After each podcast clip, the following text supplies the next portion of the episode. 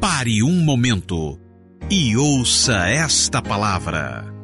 Pare o que você está fazendo, pois esta palavra pode curar, transformar, restaurar e edificar a sua vida.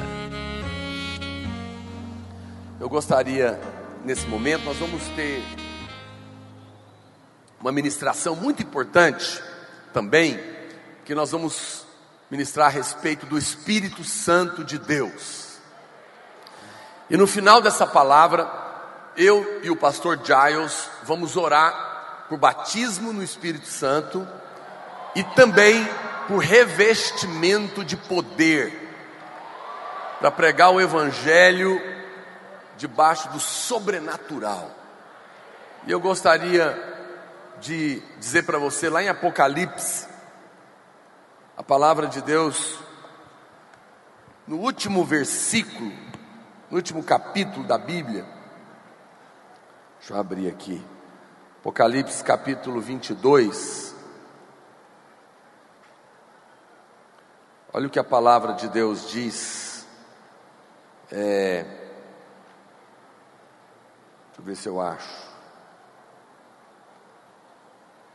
A Bíblia diz, verso 17: O Espírito, vamos ler junto o verso 17, no 3, vou contar até 3, não vamos ler bem alto, ok?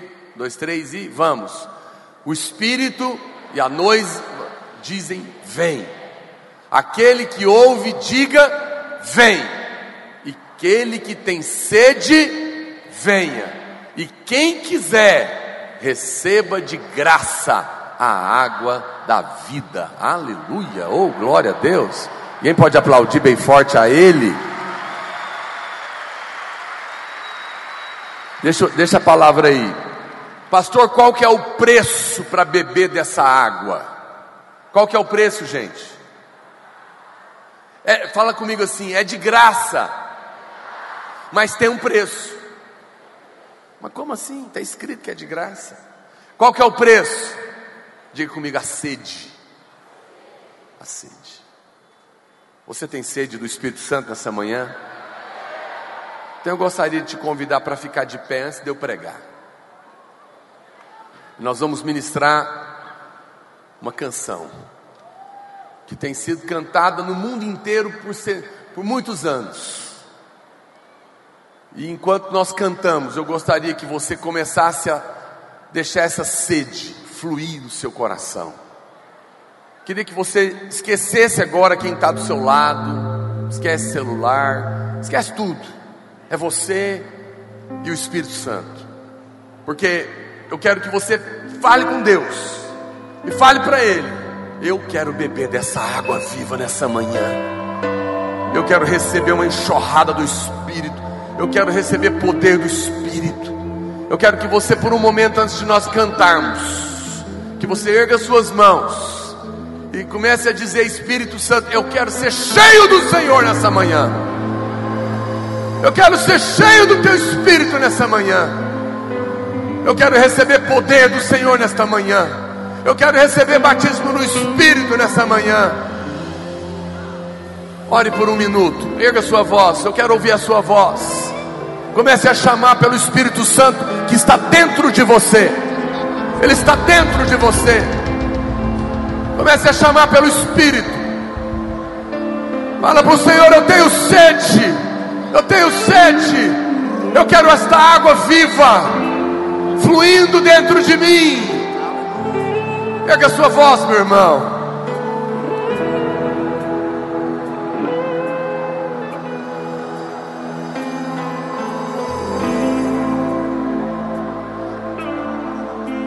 Chame, chame, chame. Está dentro de você. Ele já está aí dentro de você.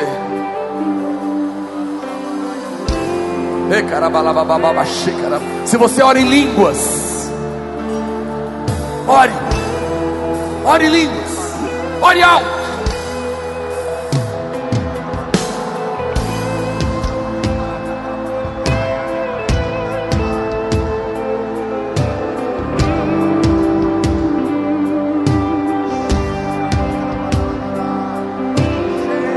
A nuvem do testemunho está neste lugar.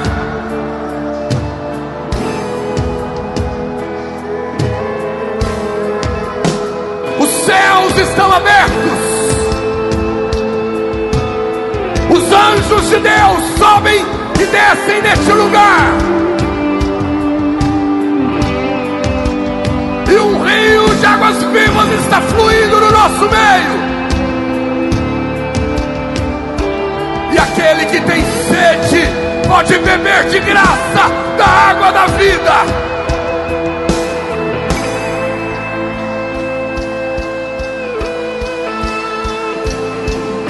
Vamos fazer desta canção uma oração. Vamos fazer desta canção um clamor, um desejo do coração, direto para o Espírito Santo.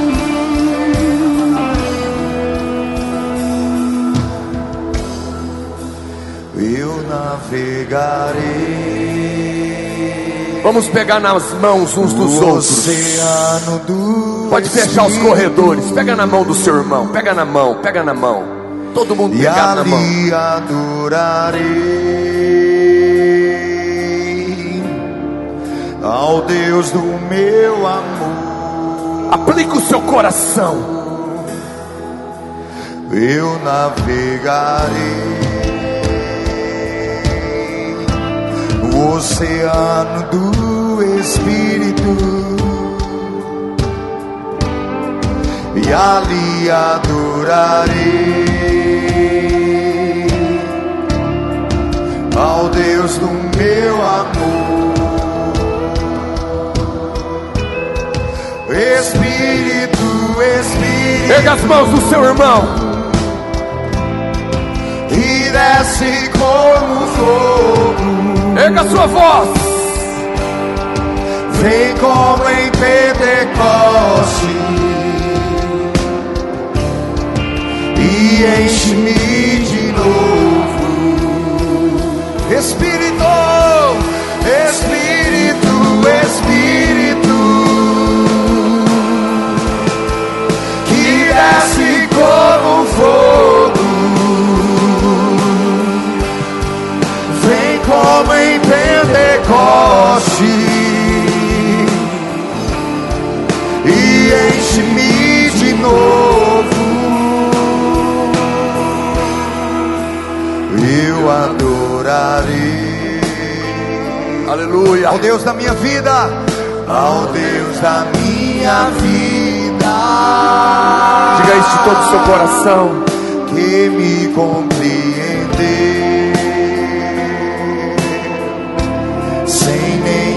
nenhuma explicação. Eu adorarei,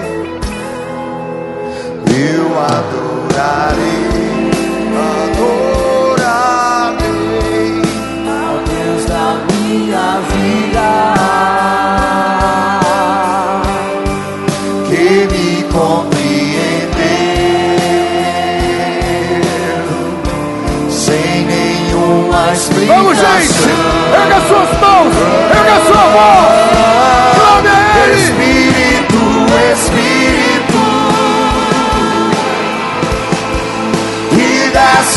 Como fogo, vem como em Pentecoste e enche-me de novo.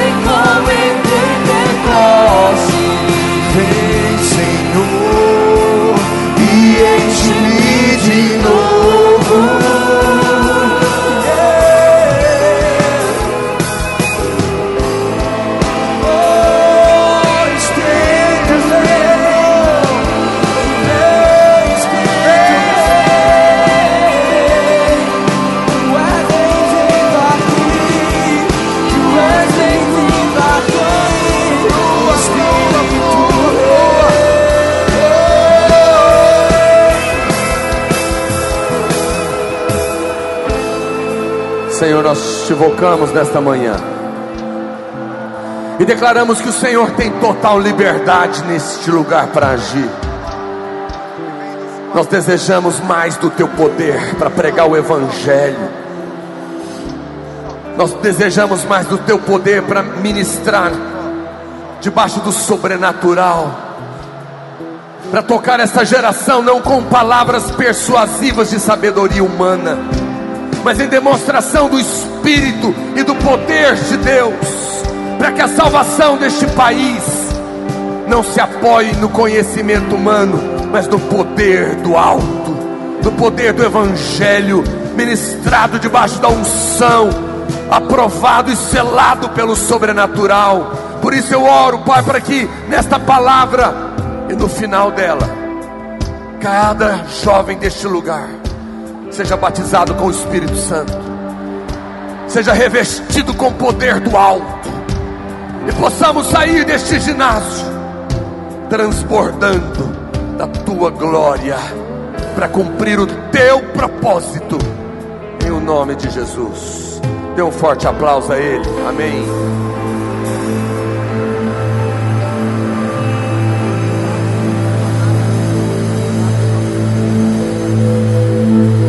Irmãos podem se assentar, aleluia. No final desta palavra, eu e o pastor Jaios vamos ministrar na sua vida. Eu quero que você preste atenção absoluta agora, não converse, não se mova, não vou demorar. Mas eu preciso compartilhar um encargo que está no meu coração com você. Eu, enquanto eu estava preparando essa, essa palavra, essa, as palavras da conferência, um dia à noite na minha casa, eu senti muito, muito forte no meu coração sobre a importância de nós honrarmos o Espírito Santo todo o tempo na nossa vida, mais do que nunca nessa conferência, nós queremos honrar o Espírito Santo, porque o Espírito Santo é a chave, é a chave, é a porta, é tudo para o sobrenatural. A manifestação dos filhos de Deus, o desafio para viver a vida que é inerente a nós, o sobrenatural, é a pessoa do Espírito Santo. E eu gostaria de compartilhar isso com você. Em Gênesis, no capítulo 1, verso 1, coloque a Bíblia, por favor. Gênesis, capítulo 1, verso 1. Aparece a primeira vez a pessoa do Espírito Santo na Bíblia. A primeira menção do Espírito de Deus está no verso 2. Mas vamos ler a partir do 1. A Bíblia diz: No princípio criou Deus os céus e a terra.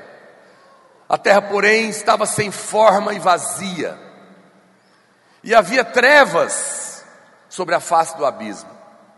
Olha o, olha, olha o Espírito Santo aparecendo a primeira vez.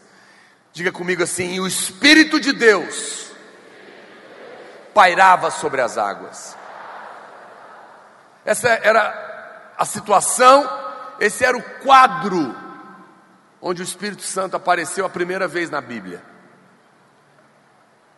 Havia trevas, não havia forma, a terra estava vazia, havia abismo, era um caos, e no meio do caos, o Espírito Santo se manifesta. No meio do caos, o Espírito Santo aparece. Algo havia acontecido aqui. Porque lá em Isaías, no capítulo 45, verso 18, Isaías 45, 18, a Bíblia diz: Porque assim diz o Senhor que criou os céus, o Deus que formou a terra, que a fez e a estabeleceu, que não a criou para ser um caos, mas para ser habitada eu sou o Senhor e não há outro. Veja, a Bíblia está dizendo que Deus não criou a terra para ser um caos. Mas no momento que nós estamos lendo Gênesis 1 e 2, havia caos. Os teólogos, os estudiosos e muitos irmãos acreditam que entre o versículo 1 e o 2, entre a a criação ali, aconteceu algo. Muito provavelmente a queda de Lúcifer na terra. Porque tudo que Deus cria tem forma, tem beleza. Porque toda criação expressa o Criador. Quando você vê um edifício bonito, um monumento, aquilo é a expressão do arquiteto, que estava no coração dele. Deus não pode criar nada sem forma, vazio, em trevas. Deus não cria o caos. O caos sempre é consequência da queda. Portanto, aqui havia, houve um, um momento de queda antes do homem. Provavelmente, como eu disse, a queda de Lúcifer. E é nesse momento que o Espírito Santo aparece pela primeira vez. Aqui está a primeira menção do Espírito Santo na Bíblia. Nós gostamos muito dessa essa lei de interpretação da Bíblia. A Bíblia tem várias maneiras várias leis para você interpretar, como por exemplo, a Bíblia explica a Bíblia. Né? Mas também existe a lei da primeira menção. A primeira vez que um assunto, uma palavra aparece na Bíblia, ela vai determinar em linhas gerais o significado dessa palavra pelo resto da Bíblia. Então, observar a primeira vez que o Espírito Santo aparece é muito importante. E ele aparece justamente quando havia um caos estabelecido.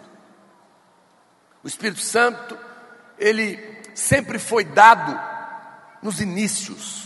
Você vê que logo após o caos, e Deus então vai começar de novo, ele vai organizar tudo de novo, e depois ele vai trazer o homem. Quem estava lá? O Espírito Santo. Depois, quando Israel rejeita o Salvador, né? rejeita, e então Deus, ele antes disso, ele envia o seu filho, ele vem para a terra, e Deus vai começar na pessoa de Jesus um novo tempo na vida da humanidade. Qual é a primeira coisa que aparece? Jesus é batizado, ele vai começar o seu ministério, é um marco na humanidade, o céu se abre e a Bíblia diz que o Espírito Santo desce em forma de pomba sobre ele, porque está começando um novo mover. Quem estava lá? O Espírito Santo. Jesus vem, a nação de Israel rejeita ele, ele morre, e ele vai subir, e agora vai começar de novo a era da igreja o novo mover de Deus na terra, que vai durar até ele voltar. E os apóstolos estão talvez desejosos por isso. E o Senhor diz para eles: fiquem na cidade, não comecem nada, não saiam, até que do alto vocês recebam a promessa do meu Pai, o Espírito Santo. E em Pentecostes o Espírito vem, e ali começa um novo mover de novo porque o Espírito Santo está no começo. Mas lá no final da Bíblia, quando Jesus voltar para encontrar a sua noiva e começar o milênio e entrarmos pela eternidade, novamente o Espírito Santo aparece. E a noiva e o Espírito dizem: Vem. Veja, você começa a perceber então e a compreender que a pessoa da Trindade, ela está presente nesse momento tão importante. E eu posso dizer sem medo de errar, que o Espírito Santo é a chave que age na terra de caos para trazer vida.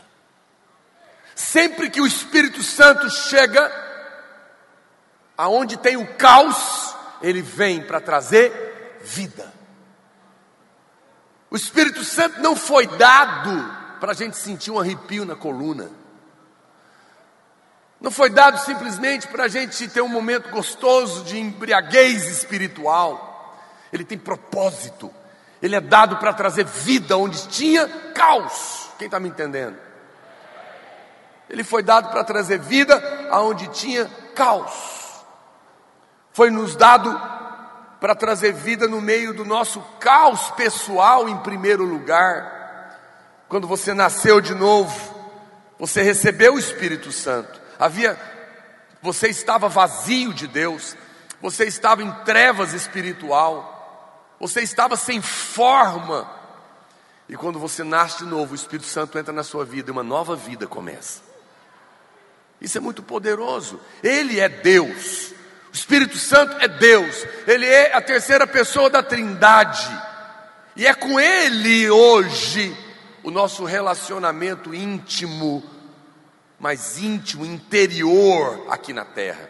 É por isso que Ele é a porta, a chave, o segredo para a manifestação dos filhos de Deus, para uma vida no sobrenatural, para o avivamento nessa geração, neste país. E nós queremos provar disso hoje. Eu quero começar dizendo então para você que o homem é criado Adão está lá no Éden. Deus criou todas as coisas e colocou lá. Mas antes que Deus desse a mulher para Adão, a mulher não foi a primeira coisa que Deus deu para Adão. A primeira coisa que Deus deu para Adão foi a presença dele. Porque o Espírito Santo já estava antes de tudo. E a Bíblia fala que Deus ia ter com ele na viração do dia. Diga comigo assim: a primeira coisa que o homem recebeu foi a presença de Deus. Sabe o que significa isso? Significa que o homem não foi programado para viver fora da presença de Deus.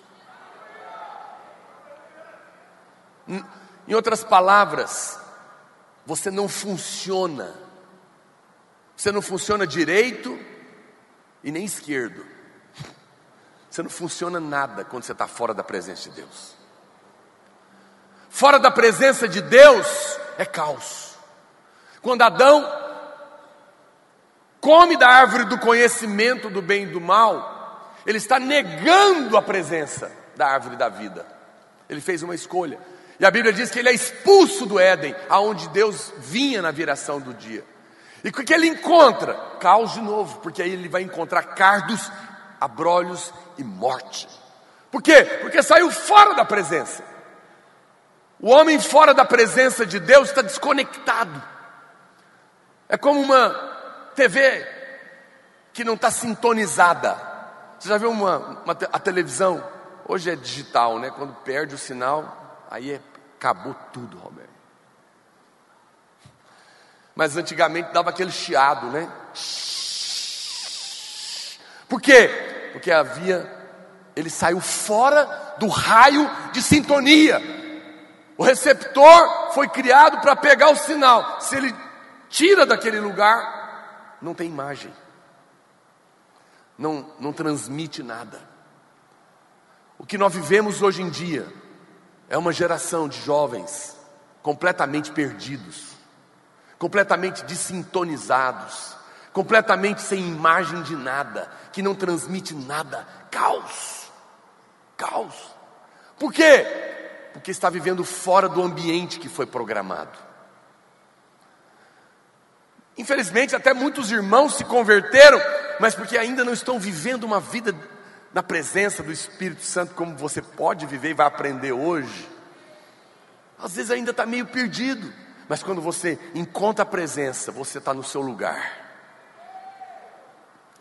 Você está no lugar programado para viver. É por isso que o Espírito Santo foi dado ao homem.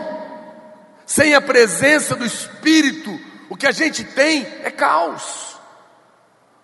O caos emocional, o caos físico, o caos espiritual. Você, fora da presença do Espírito Santo, você está fora do seu habitat, do seu ambiente apropriado. Somente Ele pode trazer forma, beleza e vida. Somente Ele pode preencher o vazio. E o primeiro caos que o Espírito Santo vem para livrar é o caos dentro do homem. E quando isso acontece, o nosso mundo entra em ordem novamente, a sociedade pode melhorar. O que vai mudar esse país, irmãos, não são as leis. Que vai mudar esse país não é a política. Eu me lembro de uma ilustração, muitas pessoas já ouviram ela, outras não. Um homem muito ocupado no seu trabalho científico, concentrado, com prazo para entregar, estava trabalhando em casa e o seu filhinho pequeno, de 5, 6 anos, querendo brincar com ele. E ele, muito ocupado, falou: precisa arrumar alguma coisa para esse menino fazer, senão ele não vai me largar. E ele pegou um, um quebra-cabeça que tinha vindo numa revista de ciência, de mil peças, e chamou o menino, de seis anos, falou: monta esse negócio aqui para o papai. Era o mapa do mundo. Ele falou: vai ficar aí uns dez dias, me deixar em paz, talvez não vai conseguir. Mas não demorou muito. Algumas horas depois, o menino gritou: Pai, terminei! E o pai ficou chocado com aquilo. Como esse menino terminou? Quem te ajudou? Ninguém. E ele foi lá ver, realmente estava terminado o quebra-cabeça do mapa mundo. E ele perguntou: Como você conseguiu isso? Você não conhece os países, você não sabe onde fica cada lugar, conectado cada um no seu. Ele falou: Não, pai, é porque na revista que o senhor mostrou para eu montar, na página de trás dele, eu de fato não conheço os países e, uns, e onde está ligado um país no outro. Mas na, nas costas da revista tem a figura de um homem. E o homem eu conheço. Aí o que, que eu fiz, pai? Eu virei o quebra-cabeça e montei o homem. Quando eu consertei o homem, eu consertei o mundo.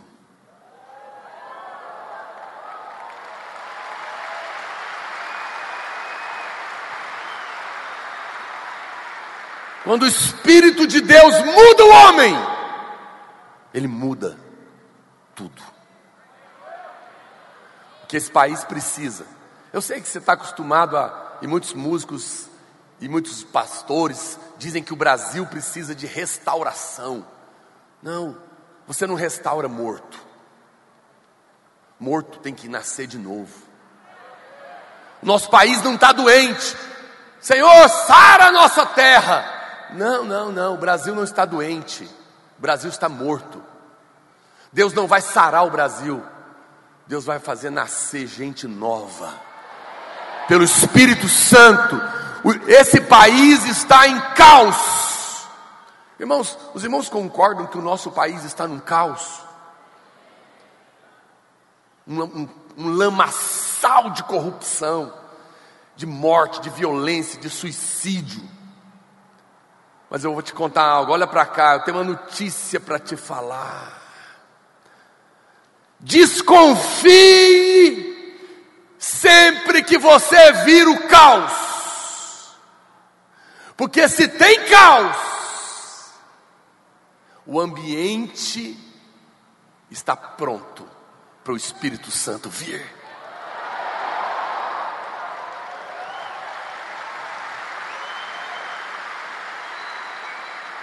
Se o caos está aí, então está pronto para a descida do Espírito. Porque a primeira vez que ele veio, havia caos, e sempre que existe caos, Deus envia o seu Espírito para trazer vida aonde havia morte. Se na sua casa, se no seu casamento, se na sua vida está um caos, então você está pronto para receber o Espírito Santo. Se você está me ouvindo aqui, ou pela internet, ou pelo rádio, e estava pensando em suicídio, porque a sua vida está um caos, então você é a pessoa principal que o Espírito Santo quer alcançar hoje. O caos é o lugar apropriado para trazer o Espírito. Meu amado, me entenda o que eu estou tentando te mostrar. O nosso país está pronto para o Espírito Santo. Eu sinto isso no meu espírito. Enquanto eu prego, há pessoas, pessoas que, famílias, casamentos, caos, igrejas, e você está desesperado por causa do caos mas o caos é uma oportunidade para trazer vida pelo Espírito. Nós temos que aproveitar esse momento. Ele vem quando o caos está presente. E nós precisamos, então, entender isso. A Bíblia fala que você foi salvo pela graça, amém? Quantos foram salvos pela graça? O que, que a Bíblia diz? Assim como você foi salvo pela graça, andai nela. Foi, foi salvo de graça? Anda pela graça. Mas eu vou mudar um pouco isso, que também é, é a, é a verdade. Você foi salvo por quem? Pelo Espírito Santo. Diga, eu fui salvo pelo Espírito Santo. Diga assim como eu fui salvo pelo Espírito, eu devo andar nele. Você foi salvo pela graça, não volte para a lei. Não é, isso, não é isso que nós temos ensinado?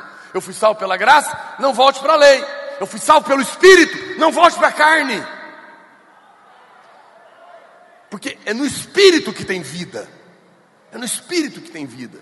Deus está levantando uma geração de radicais livres que são cheios do Espírito Santo. Você não pode viver uma vida sobrenatural, uma vida de vitória, uma vida sobre-humana, sem o Espírito Santo transbordando em você. O Espírito Santo é a pessoa mais preciosa que nós temos na vida é a pessoa mais doce, a mais poderosa, a maior realidade que nós podemos viver.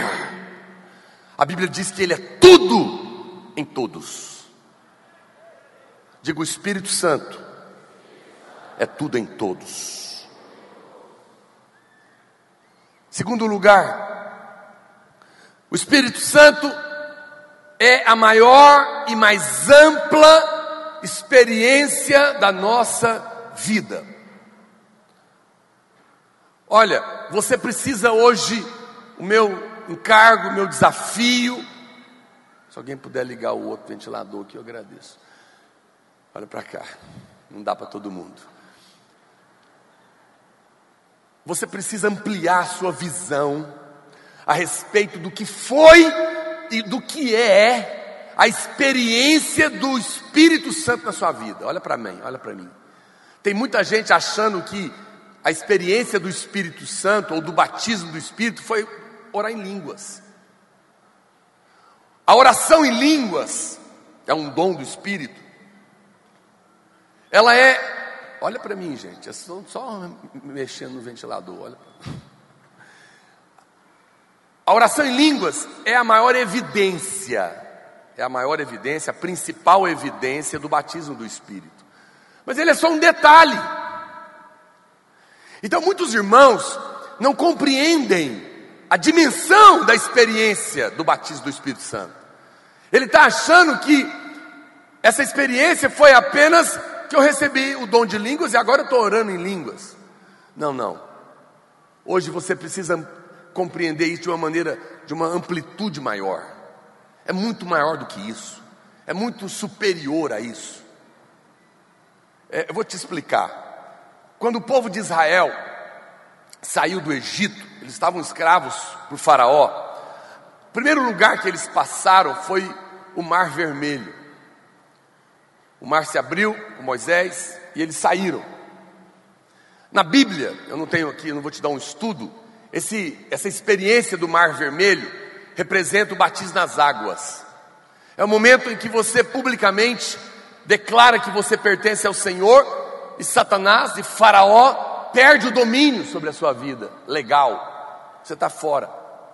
Nesse momento você entrou, você saiu do Egito, você se converteu, você se batizou. E agora você está indo pelo deserto para a promessa. Qual que é a promessa? Quem sabe a promessa? Canaã. Quando chega Canaã, Canaã não é o céu, porque tinha gigante lá dentro, tinha demônio lá dentro. Canaã é a vida plena no espírito, é a vida vitoriosa, é a vida abundante, é a vida do vencedor, é a vida no sobrenatural.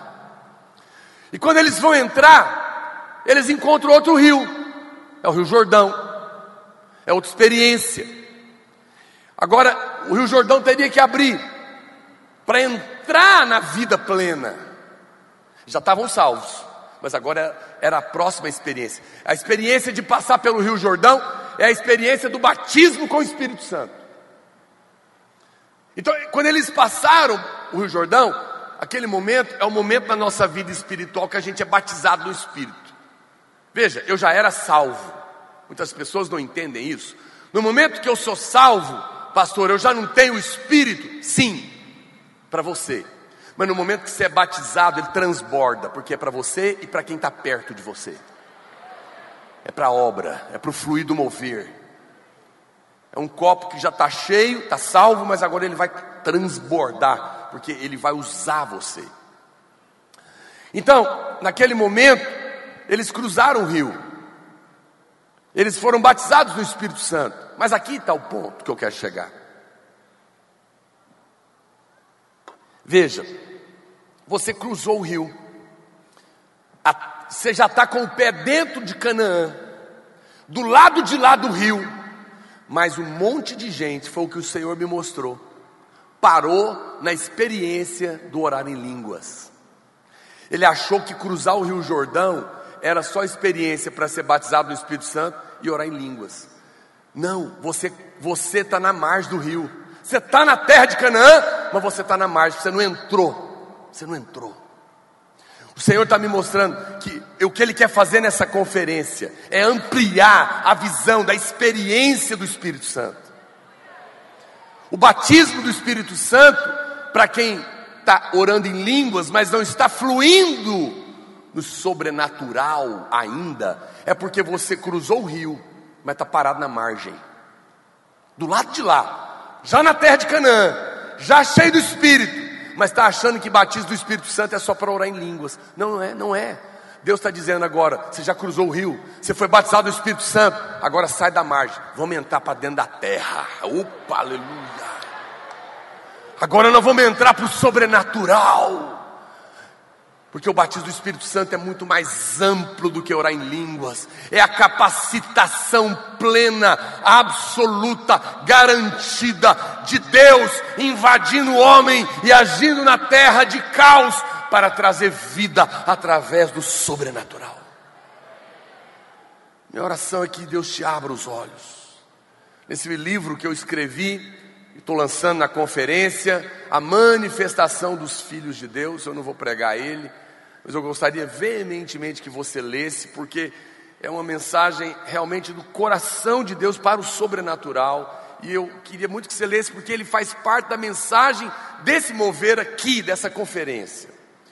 E um dos versículos mais poderosos que estão ali, que eu comento lá, é que é uma declaração muito forte.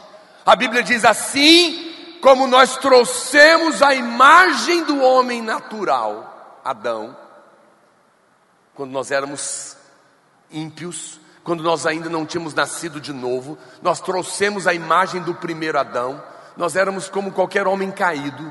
Agora que nós nascemos de novo, a Bíblia fala que nós devemos trazer a imagem do segundo Adão. Porque assim como ele é, assim como Jesus é, olha que afirmação Coríntios faz: assim como Jesus é, nós somos neste mundo. Eu fico assim, eu leio isso, eu paro, eu oro, eu falo, meu Deus, esse negócio é muito, é muito para minha cabeça. Me dá revelação. Como que é isso? Assim como ele é, eu sou. É por isso que a capa do livro é um homem andando sobre as águas. Uma vez eu li um livro, eu li um, um livro não, um adesivo em inglês, mas que em português dizia: se você pensa que é alguma coisa, tente andar sobre as águas.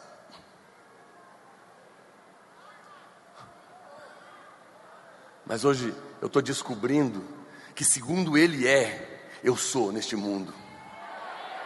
Existe uma vida sobrenatural dentro de você, mas você precisa ter os seus olhos abertos pela revelação do Espírito para compreender a dimensão da experiência do batismo do Espírito, que é maior do que orar em línguas.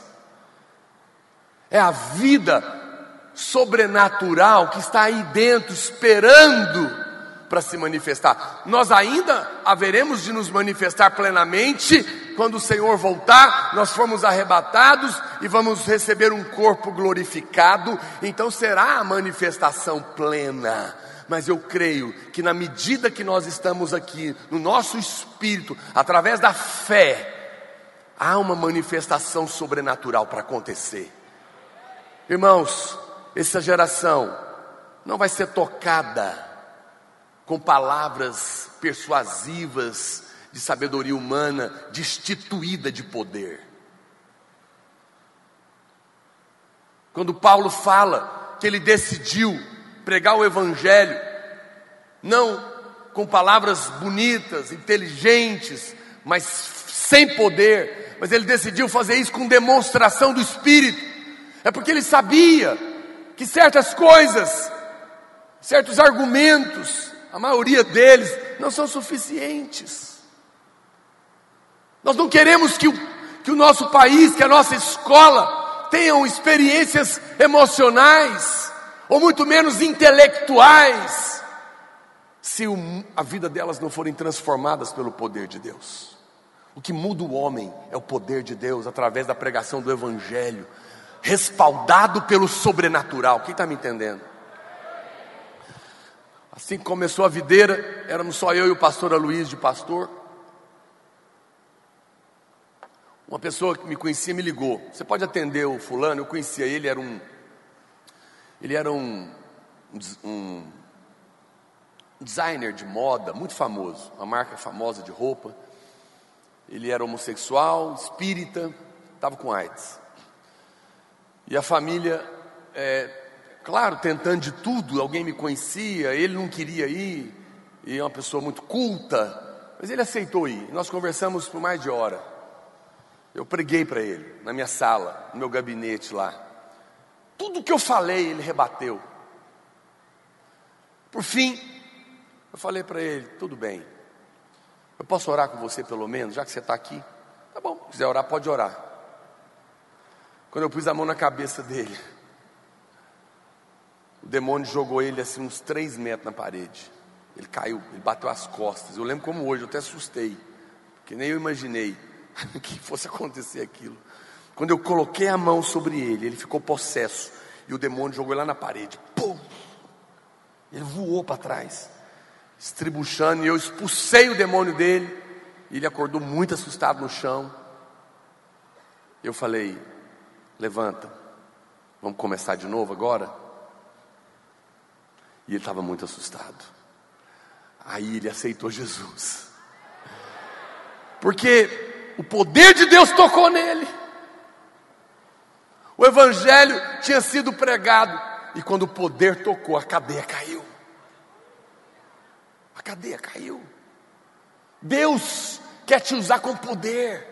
E você precisa entender que existe um poder sobrenatural na pessoa do Espírito que você recebe, que transborda no momento que você é batizado do Espírito Santo. E se você já foi batizado do Espírito Santo, você precisa avançar além do dom de línguas. O dom de línguas é a margem do Rio Jordão para o lado de Canaã. Mas Deus agora está te dizendo: você já recebeu o batismo, você já ora em línguas, agora você vai entrar para dentro da terra do sobrenatural. Pastor, eu ainda nem passei o Rio Jordão. Hoje chegou o seu dia de cruzar o rio e você já vai entrar direto para dentro da terra.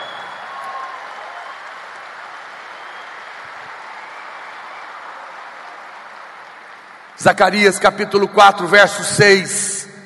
Zacarias 4, 6. Põe a Bíblia. A Bíblia diz: Prosseguiu ele e me disse: Esta é a palavra do Senhor a Zorobabel, não por força nem por poder, mas pelo meu espírito diz o Senhor dos Exércitos.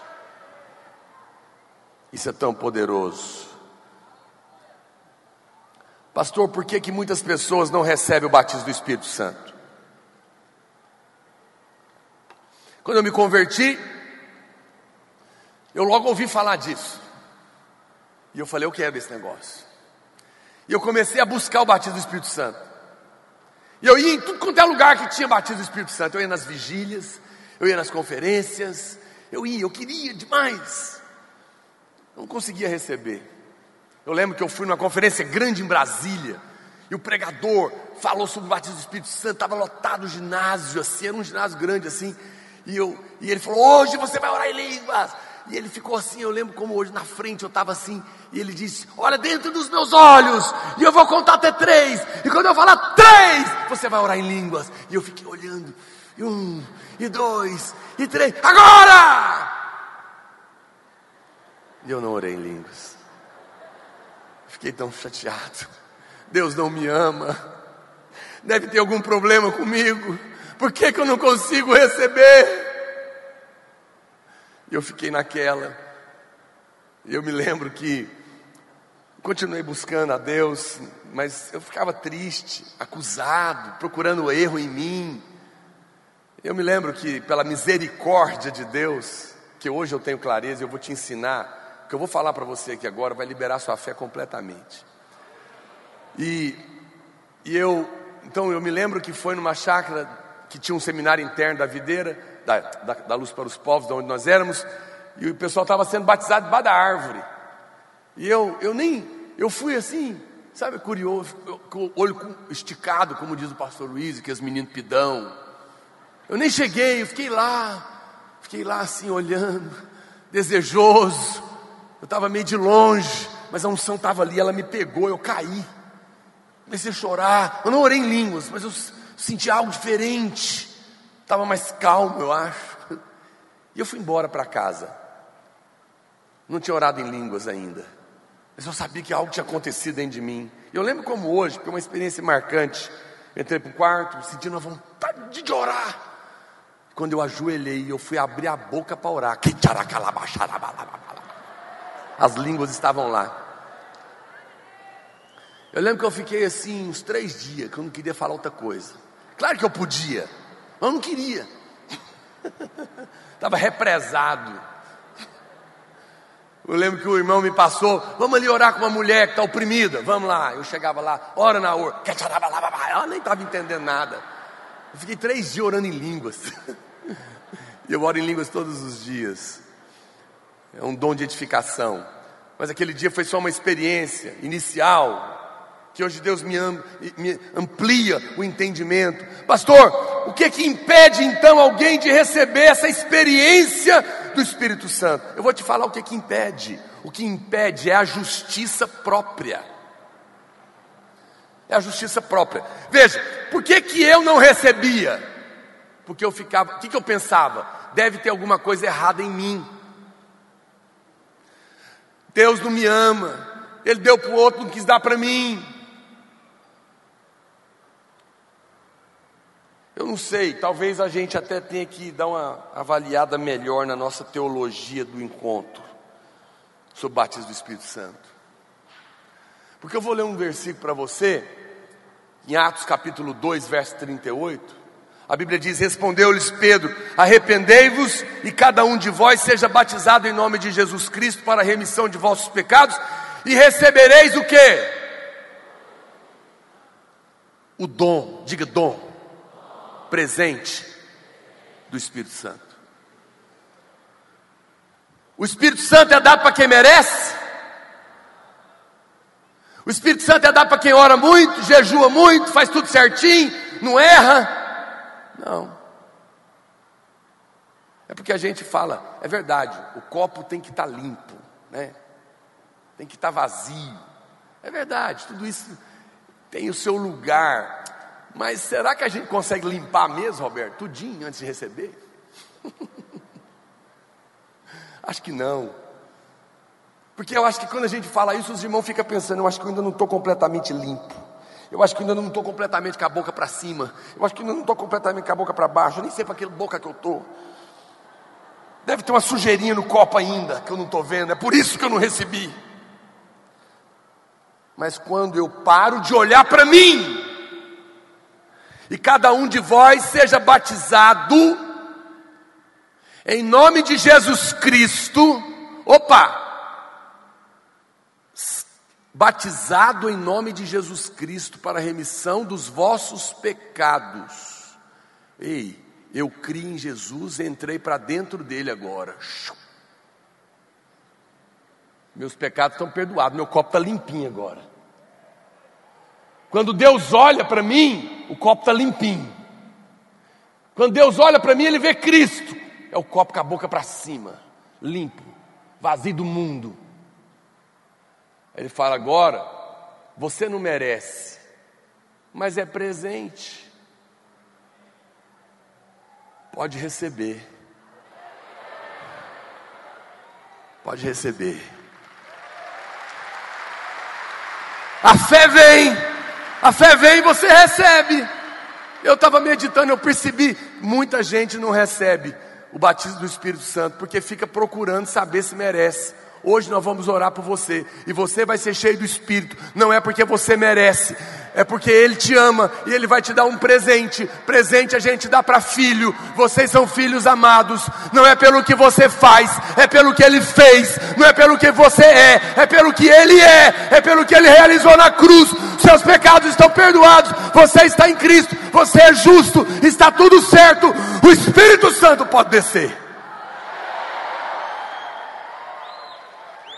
Oh, quem quer receber esse presente hoje? Diga comigo, o Espírito Santo é um dom,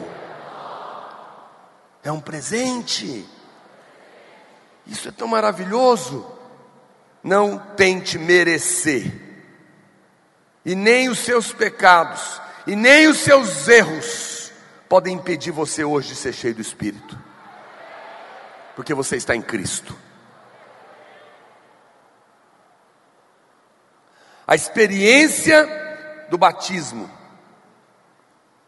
é muito maior, poderosa e profunda, no entanto, do que eu falar em línguas. É muito superior. Orar em línguas, como evidência do batismo, é só a porta de entrada para a experiência do Espírito Santo.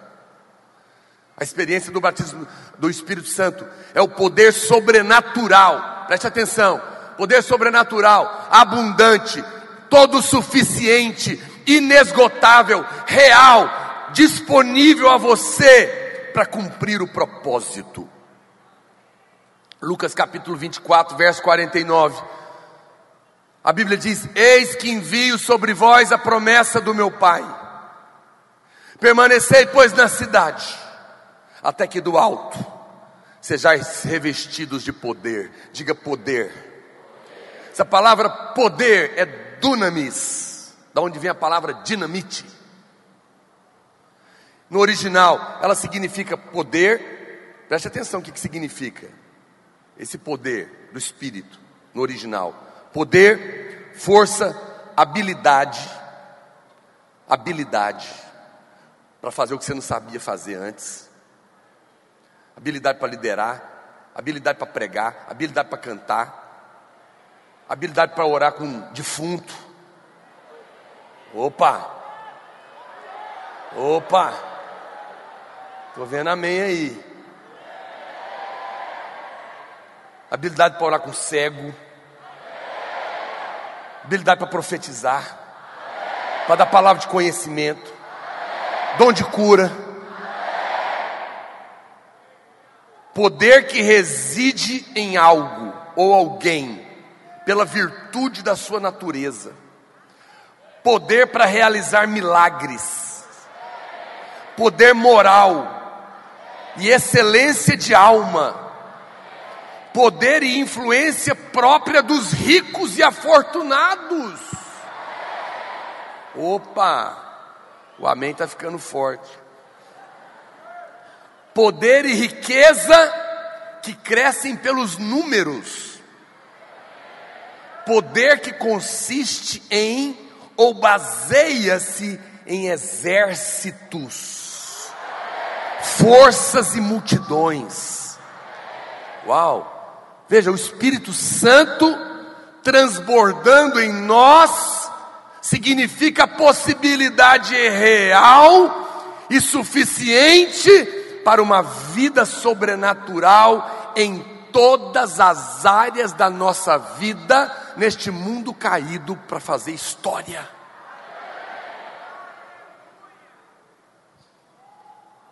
Eu estou convicto no meu coração de que a chave do sobrenatural é a honra ao Espírito Santo. Diga comigo, honrar o Espírito Santo é a chave para o sobrenatural. Veja, se o Espírito Santo é o segredo para que nós possamos nos mover no sobrenatural, então eu tenho que concluir o quê? Que se eu quero fluir e receber a plenitude do Espírito, que você já entendeu que é mais do que orar em línguas, amém? Quem já entendeu que é mais do que orar em línguas? Orar em línguas é só a porta de entrada. Eu estou te propondo entrar para dentro de Canaã. A plenitude do Espírito. Se o segredo é o Espírito Santo, o que, que eu tenho que concluir? Que se Ele é a chave, eu tenho que honrar Ele. Foi isso que Deus falou comigo. Honra, honra, honra. Diga comigo assim: eu não posso receber nada que eu não honre. Diga eu não terei nada que eu critico. Um dia Deus me deu uma palavra, eu vou ampliar ela aqui, que eu falei só lá na, na igreja local do Bueno. Séria. Porque muitas irmãs começaram a me reclamar dos homens da igreja. Essa igreja não tem homem, os irmãos não posiciona, não sei o quê. Presta atenção, sério, é sério. E Deus me deu uma palavra de sabedoria. Eu falei, irmãs, você não pode ter nada que você critica.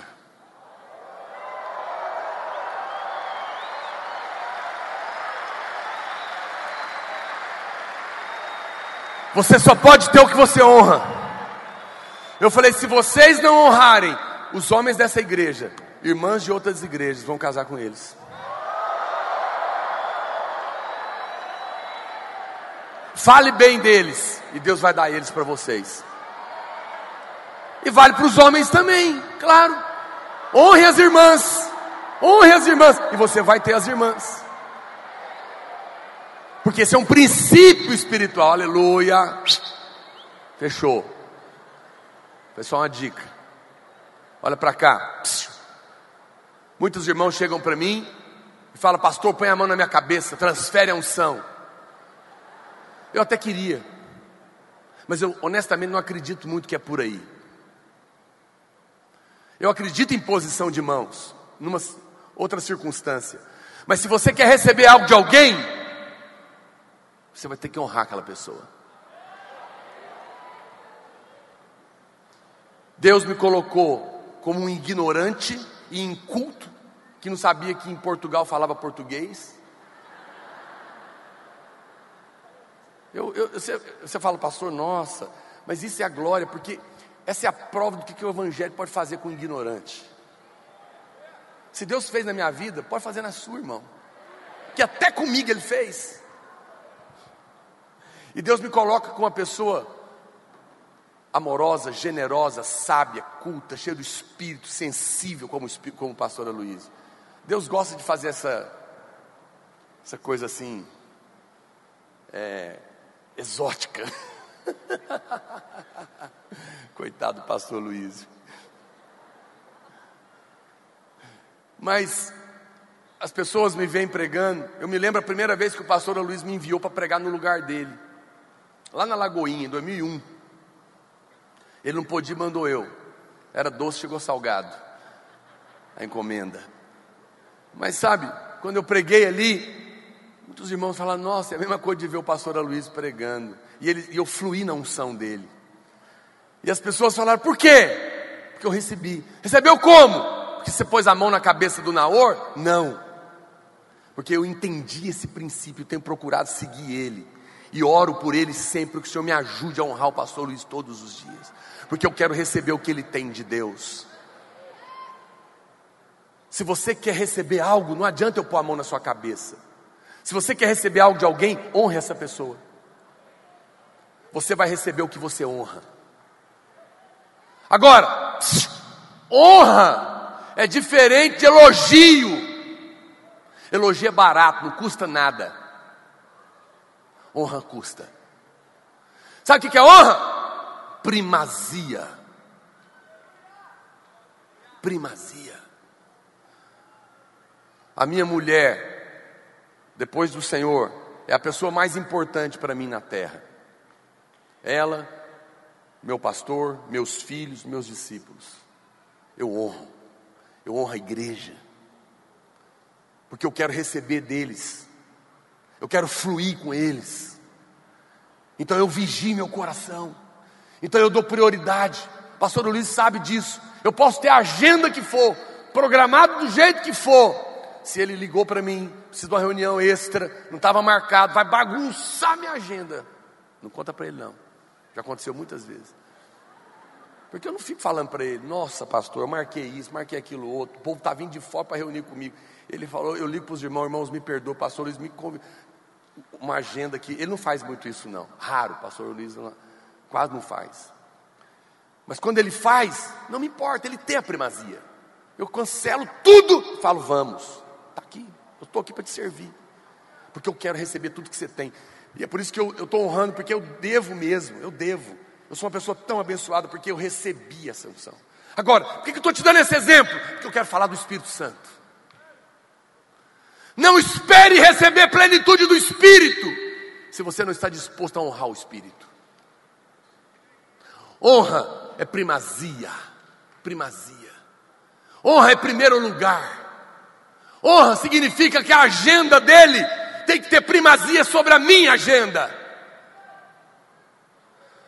Honra significa que o tempo dele tem que ter primazia sobre o meu tempo. O querer dele tem que ter primazia sobre o meu querer. A vontade dele tem que ter primazia sobre a minha vontade. Os planos dele tem que ter primazia sobre os meus planos.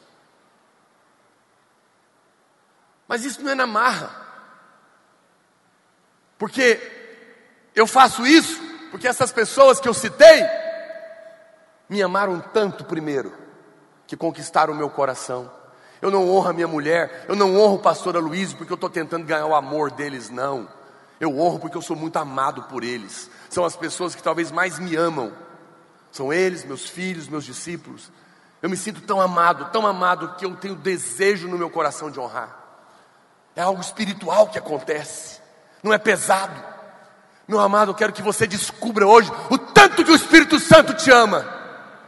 Se você souber o tanto que Ele te ama, você vai querer honrar. Quando você honrar, o rio vai fluir sobre você. Eu quero ir para a parte final. Dizendo isso,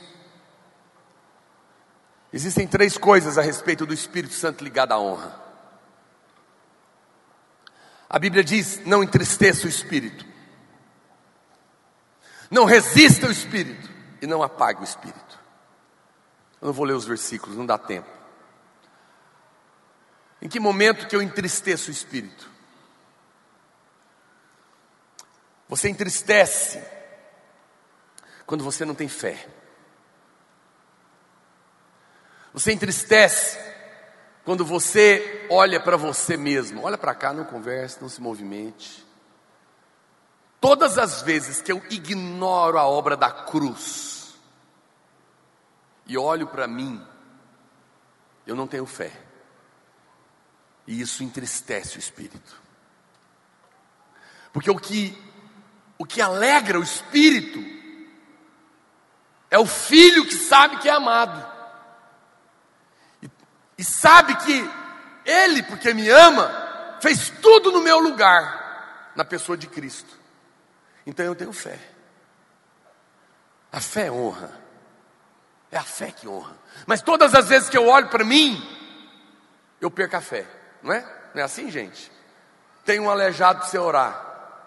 Você fala, não, eu não tenho fé suficiente, eu, eu não oro suficiente, eu não jejuo suficiente, eu, não, eu nem lidero na igreja, vou orar para um aleijado andar na escola, e a escola inteira converter debaixo desse sinal e Deus me usar, não é muito para mim, olha o eu. Mas espera aí, você não está em Cristo? Não foi Jesus que fez a obra? Não depende de você. Você não orou muito, mas Ele orou tudo. Você não é santo o suficiente, mas Ele é plenamente santo. Você não é muito certinho, mas Ele é o justo. E você está nele. Esquece de você. Nesse momento, quando você esquece de você, fala, então não sou eu não. Quando eu orar, é Cristo que vai orar? É Cristo que vai mandar levantar? É. Eu só vou entrar dentro dele e olhar só para ele, esquecer de mim. Quando eu faço isso, eu tenho fé. Quando eu tenho fé, as coisas acontecem, eu alegro o espírito. Ele fica feliz porque ele fala: Eu te dei e você está usando, você entendeu. Mas quando eu olho para mim, eu perco a fé e entristeço o espírito. Se você continua nesse caminho de justiça própria, pode tocar baixinho para mim. Quando você continua nesse espírito de justiça própria, o segundo passo, você continua entristecendo, é que você resiste o espírito. Resistir no original é andar na contramão. É quando você depende da carne. Quem está na contramão do espírito, está andando na carne. Andar na carne é andar pelo que vê, é andar pelo que sente, é andar pelo que ouve, pelas emoções, não é andar pela fé. Resistir significa o seguinte: você está querendo vir para cá e eu estou fazendo força contra. Isso é resistir, não é? Eu quero ir, você está me resistindo, dá licença. O Espírito Santo está dizendo: eu quero ir, eu quero que você faça obras que Jesus fez e obras maiores, vamos. O Espírito Santo está falando para os radicais livres. Eu quero ir para lá, radical livre. Eu quero ir para o sobrenatural, radical livre. Eu quero ganhar o Brasil. Eu quero que você pregue o Evangelho respaldado pelo poder sobrenatural. Eu quero marcar uma geração, vamos. Mas você está resistindo o Espírito quando você diz, mas eu? Quem sou eu? Eu não sei falar, eu não sou líder, eu não oro, eu tenho pecado, eu tenho problemas, eu, não, eu fui abusado, a minha família e eu. Para de olhar para você, para de resistir o Espírito, olha para Cristo, muda de lado. O Senhor está querendo ir para o sobrenatural. Eu vou esquecer de mim, eu vou olhar para o Senhor e nós vamos junto. Eu não vou te resistir mais. Qual que é o contrário de resistir? Cooperar. Como que eu coopero? Crendo. Crendo. Crendo. Mas quando alguém insiste no caminho da justiça própria, do coitadinho de mim, de quem sou eu, e olha para as suas imperfeições, ele entristece o espírito, ele não alegra o espírito, porque ele não tem fé. E se ele insiste nesse caminho, ele resiste, ele não coopera, por isso Deus não pode usar ele. Mas se ele insiste, a Bíblia diz que o espírito apaga. Ele não vai embora. Você não perde a salvação, mas você esfria. Apagar significa que não queima mais. Não apagueis o espírito. Interessante que eu estava olhando essa palavra, apagar, aqui, 1 Tessalonicenses capítulo 5, verso 19. Coloca para mim, 1 Tessalonicenses 5, 19. Não apagueis o espírito.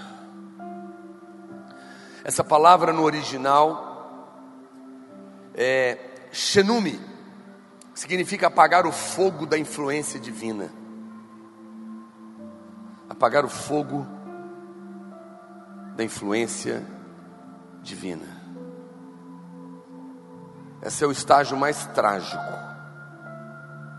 É quando o relacionamento acaba.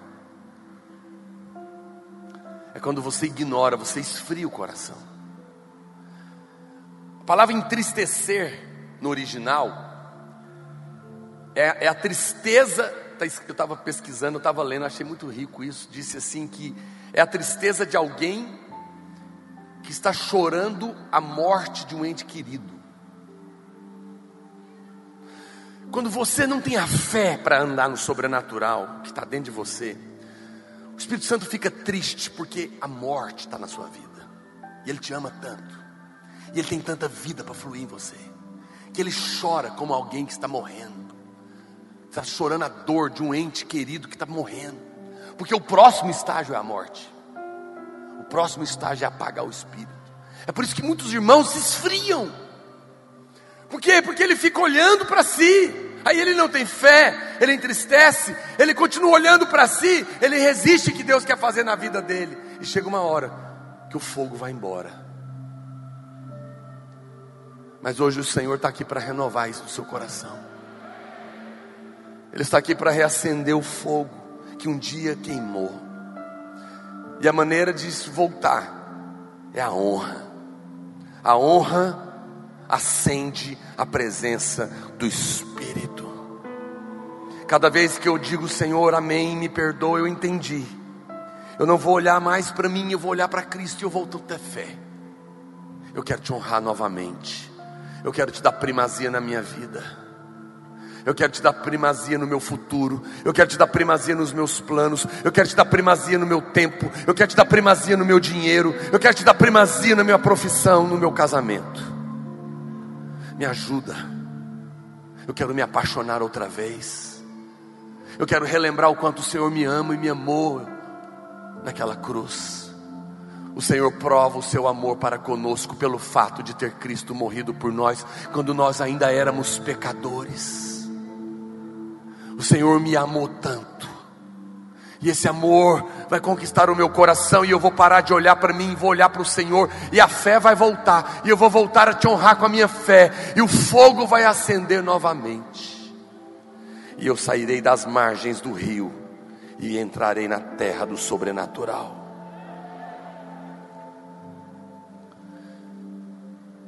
A última parte, você precisa entender, porque você vai, a partir de hoje, passar a ser usado pelo Espírito Santo como você não foi antes. Diga amém mais forte. Então você precisa compreender um pouquinho, pelo menos, de como o Espírito Santo age. E eu vou te dar um, um versículo para você entender isso. Em João capítulo 3, verso 8. A Bíblia diz: O vento sopra onde quer. Diga comigo: o vento sopra aonde quer ouve a sua voz, mas não sabes de onde vem, nem para onde vai. Assim é o radical livre, nascido do Espírito que anda no sobrenatural. O que, que esse versículo está falando? Ele está dizendo que quando a gente olha para o mover do Espírito na história, a gente chega à conclusão que não dá para explicar direitinho como é que é. Uma jornalista americana veio a Goiânia para fazer uma entrevista com o pastor Luiz sobre a videira. E perguntou para ele: Como que o senhor explica tão poucos anos abrir mil igrejas? Isso não é normal. Eu estava lá na sala. O pastor ele falou: Senta aí, filha. Se você me explicar como é que uma mulher de 90 anos, velha, banguela, estéreo, casada com um homem de 100, vira pai de multidão, eu te explico o que aconteceu aqui.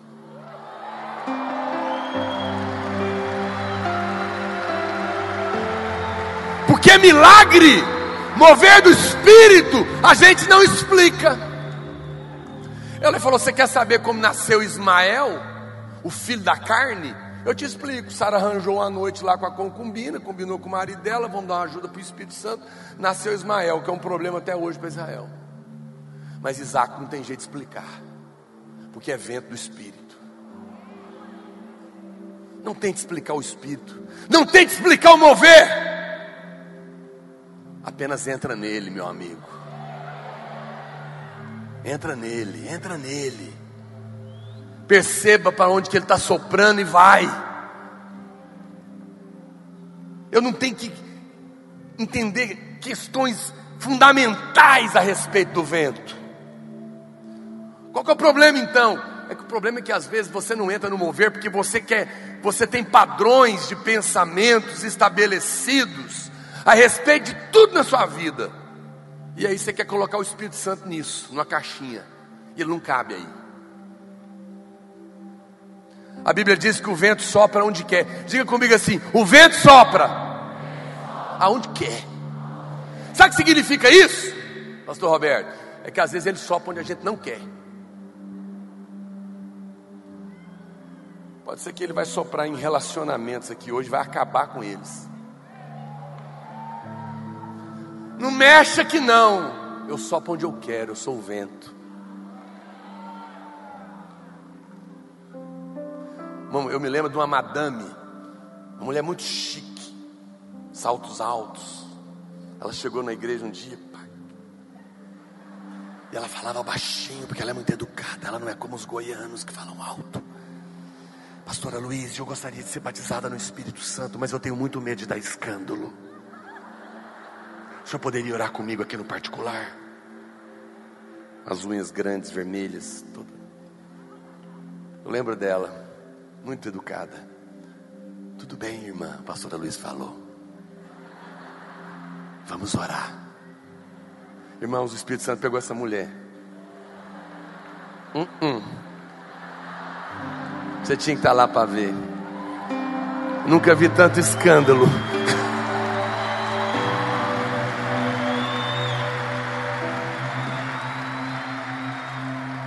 Pastor Luiz conta, ele era jovem, ele foi visitar a igreja Renascer em São Paulo, ele e o pastor Marcelo, jovem de Goiânia, Goiás, caipira, vindo, vindo de igreja tradicional, chegou lá, entrou para cantar aquele pessoal do Brother Simeon, cabelo verde, comprido. Ele falou: Não, uh -uh, aqui não vai mover espírito nunca, esse povo é doido. E ele diz que o começou um rock. Ele falou: Meu Deus do céu, o que, que é isso? Que ele ficou assim. Ele falou: Não, mas isso aqui não. Antes que era mover aqui, ele falou: Ah, mas nós estamos aqui mesmo, vamos ficar. Aí acabou aquela coisa, entrou um cabelo roxo e começou a falar da experiência do amor de Deus com a vida dele. E a unção desceu naquele lugar. E quando ele fez um apelo, uma multidão em prantos prostrou no chão. E ele falou: Senhor, hoje eu vou virar crente. Porque Deus sopra onde Ele quer. Ele não perde permissão. Não coloque regras para o Espírito Santo agir. Não deixe o seu preconceito. O vento é soberano. Ele age às vezes aonde nós não imaginávamos. Ele não tem compromisso com preconceitos. Ele não tem compromisso com medo, com preguiça. Encontre o vento, submeta-se a ele e você terá encontrado o caminho para o sobrenatural. O Espírito Santo sopra contra o legalismo. Deus quer quebrar legalismo nessa geração. Ele está nos levando pelo caminho da graça e da justiça de Cristo. Pedro, judeu, legalista, está orando antes de almoçar. O Espírito Santo aparece para ele, num lençol, cheio de animais imundos que judeu não come. E o Espírito Santo fala para ele: mata e come. Ele fala: o que, que é isso? Eu sou judeu. Eu não como essas coisas, não. Isso aí quem come é quem bebe cerveja. Os crentes que bebem cerveja que comem isso aí. Só estou contextualizando, que hoje você come carne de porco. Né? Então tem que inventar outra coisa. Você entender o que eu estou falando.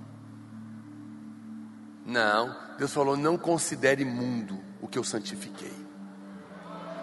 Pedro era legalista, cheio de. Ele não entendeu aquilo. Chega o pessoal enviado de Cornélio, centurião romano, ímpio. Pedro vai lá na casa dele, enviado, obedece o Espírito Santo.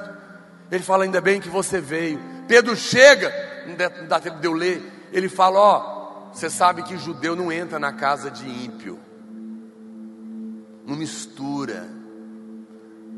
Crente não fala com esse tipo esquisito de gente drogada, não fala com gay, não fala com gente estranha. Aqui em Goiânia tinha um cara, quem chama, lembra dele? O Henry Christ. Ele tinha um negócio de um abraço espiritual que ele dava. Isso era endemoniado. E ele dava um abraço no povo. Depois uma turma suicidou por causa dele. Um dia estava eu e o pastor Aloysio lá no gabinete, era só nós dois de pastor. Eu entrei e aquele cara falou, pai, que eu conheço esse cara. Perguntei para a secretária o que, que ele quer. Disse que veio te ajuda aqui para o pastor. Mas esse aí não é o fulano que dá os abraços? Do capeta? É, é.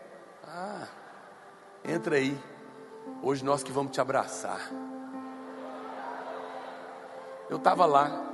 Eu falei, ele abraçava todo mundo para transmitir energia, mas estava oprimido. Mas se eu sou preconceituoso, eu não abraço esse tipo de gente.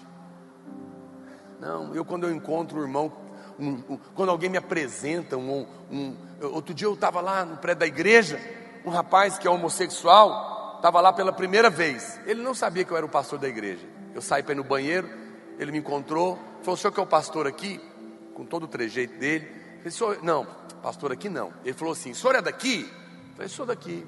Ele falou: onde é que é a entrada principal?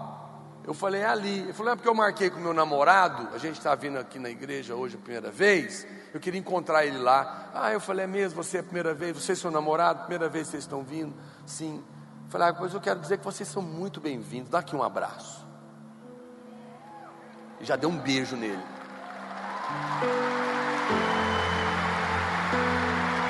E ele já ficou assim. Ele viu que eu não era gay. Mas eu, eu não falei nada. Quando ele olha, sou eu que estou pregando. Quando terminou, eu fiz um apelo, ele estava em prantos lá na frente. E ele me procurou no final e falou: Vim aqui falar para você que eu aceitei Jesus hoje. Eu te encontrei lá fora. Ele falou para mim: Eu não sabia que você era o pastor. Você não me disse que era o pastor. Mas você me aceitou. Ele foi para o encontro, me procurou para depois dizer que tinha terminado, que ia batizar. O Espírito Santo entra na casa de quem ele quiser. Ele não tem preconceito e você não deve ter. Deus vai nos usar de maneiras inusitadas. A Bíblia diz que Pedro está pregando dentro da casa de Cornélio. Pedro está pregando. Ele está lá. E ele vai lá para a casa do Cornélio em Atos capítulo 10. Coloca lá para mim no verso 15. Atos. Segunda vez. Não, vai para frente. Lá, deixa eu ver aonde que ele está. Nem eu sei mais, meu Deus do céu. A Bíblia diz que, bem para frente, deixa eu ver aonde que o Espírito Santo vai cair. Ele entrou na casa do Cornélio, ele está lá pregando, e está falando, e como Deus ungiu de Nazaré com o Espírito Santo e com poder, o qual andou por toda parte, fazendo bem, curando os oprimidos. Vai, verso 39. E nós, testemunhas de tudo o que ele fez na terra, a este ressuscitou Deus terceiro dia, e tarará. Me ajuda aí, gente. 45, obrigado. Volta aí para 45. E os fiéis eram da circuncisão que viram, vieram com Pedro, admiraram-se. Mas foi antes, 44. 44. Aqui, diga assim comigo. Ainda Pedro falava. Ele não tinha terminado a pregação. Ele estava ainda concluindo os pontos teológicos. Espírito Santo falou assim: tá bom, já falou demais. Puf. Ainda Pedro falava, quando caiu o Espírito, ele não espera terminar a pregação, e quem tem ouvidos para ouvir, que ouça.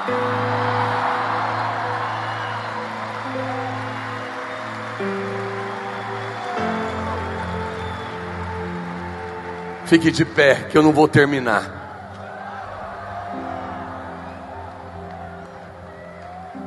Ele não precisa esperar terminar. Ele sopra onde quer.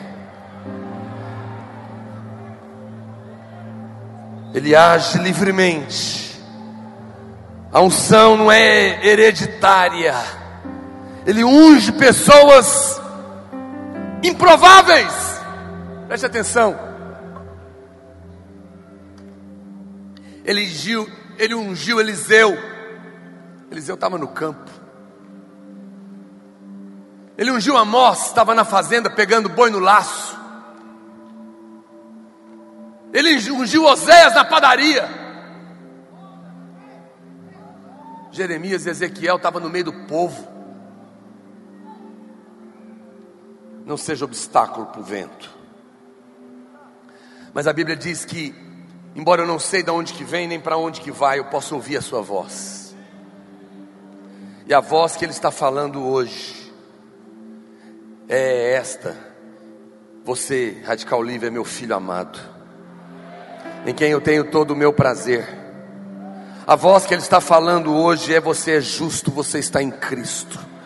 Você não precisa olhar para si, porque em Cristo todas as condições já foram cumpridas para o meu derramar, para eu te usar sobrenaturalmente.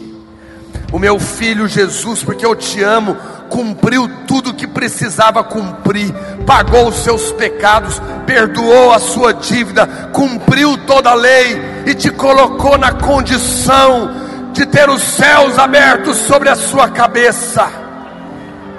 Essa é a voz que está falando. Essa é a voz que gera fé.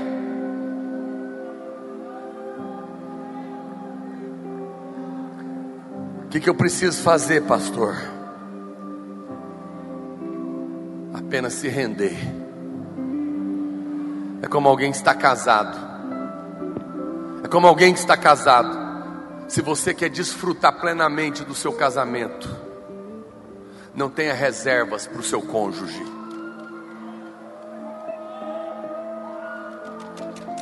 Se você abrir todos os cômodos da casa, ele vai tomar todos os cômodos da casa.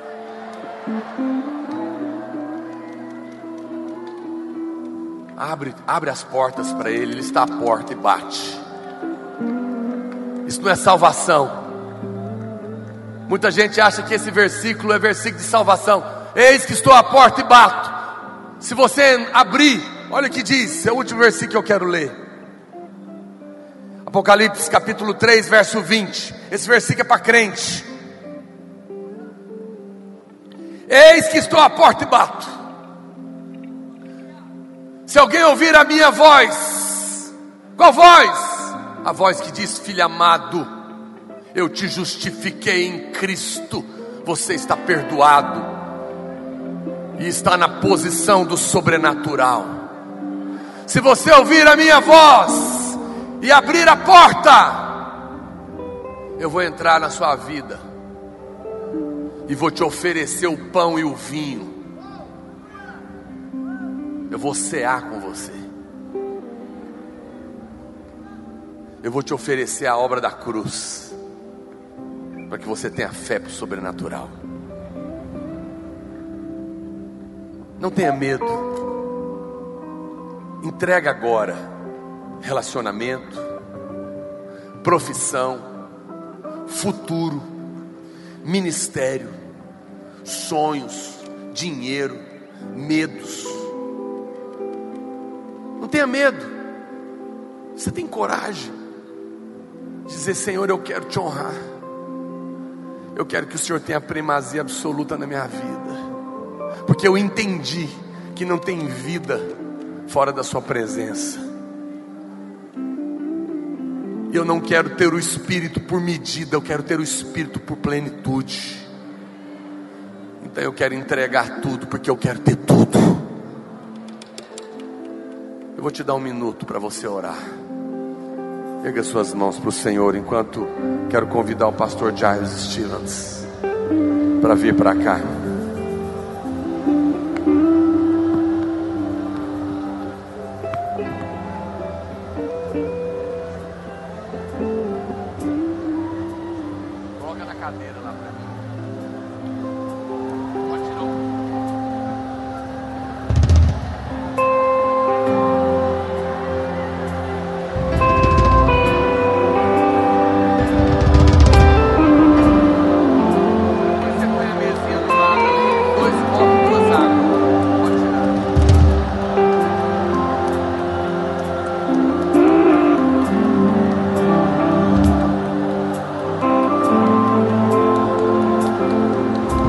Entrega a sua vida para Ele.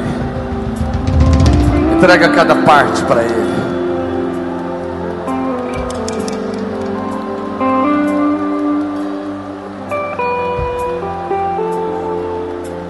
Preste atenção. Para de orar um pouquinho, olha para mim. Preste muita atenção no que eu vou te falar. Daqui a pouco a gente vai orar pelo batismo do Espírito Santo e depois pelo revestimento de poder. Quero que você entenda definitivamente. O Espírito Santo é um dom, é um presente, é a plenitude de Deus na sua vida. Se ele é um presente, ele não é dado para quem merece, ok? Pastor, ontem à noite eu quebrei o pau com a minha mãe, saí lá de casa brigado que ela, eu não encontrei ela cedo para pedir perdão. Como que eu posso ser cheio do Espírito, pastor? Eu masturbei ontem. Querido, é presente. Presente para filho que faz a coisa certa e que faz a coisa errada. Se você é filho, é presente.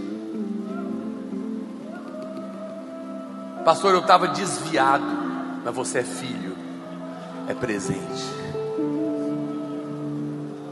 Pastor, eu não oro, é presente. Eu não jejuo, é presente. Mas, pastor, eu tenho tanta coisa errada, mas você está em Cristo. Quando você erguer a mão falando, Deus me batiza, e Deus olhar para do céu, ele não vai ver você, ele vai, fazer, ele vai ver Jesus, porque você está dentro de Jesus, e Jesus não peca, Jesus é perfeito, Jesus cumpriu a condição. É só por isso que você pode acreditar que Deus vai te dar poder. Não importa o que você fez, importa o que Ele fez. Não importa quem você é, importa o que Ele é. E Ele está aqui. Ele está aqui. E nós estamos honrando Ele. E Ele quer se derramar em poder sobre nós. Qual que é a única exigência? Para beber da água de graça. A sede. A sede. Pega suas mãos e comece a dizer para Ele: Eu quero beber. Muito, tudo eu quero me entregar sem reservas. Sem reservas.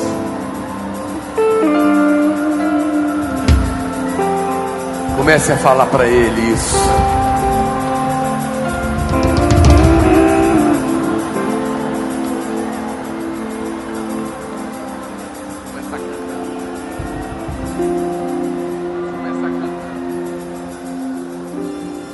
Então, nós vamos começar a cantar primeiro. Eu gostaria que você, enquanto canta, se rende. Pastor, como é que é esse negócio de orar em línguas? Não se preocupe com isso. Não é. Você não precisa de ficar preocupado, descansa. Se você começar a perceber que tem umas palavras estranhas dentro da sua boca, você vai começar a falar. Tem gente que sente arrepio, tem gente que não sente nada. Não tem regra, é vento. Tem gente que cai, tem gente que fica em pé, não tem regra, é vento. Mas se as línguas vierem, comece a falar, porque já está aí. Às vezes, antes da gente começar a orar, ele já vai estar tá te batizando, porque ele não espera terminar.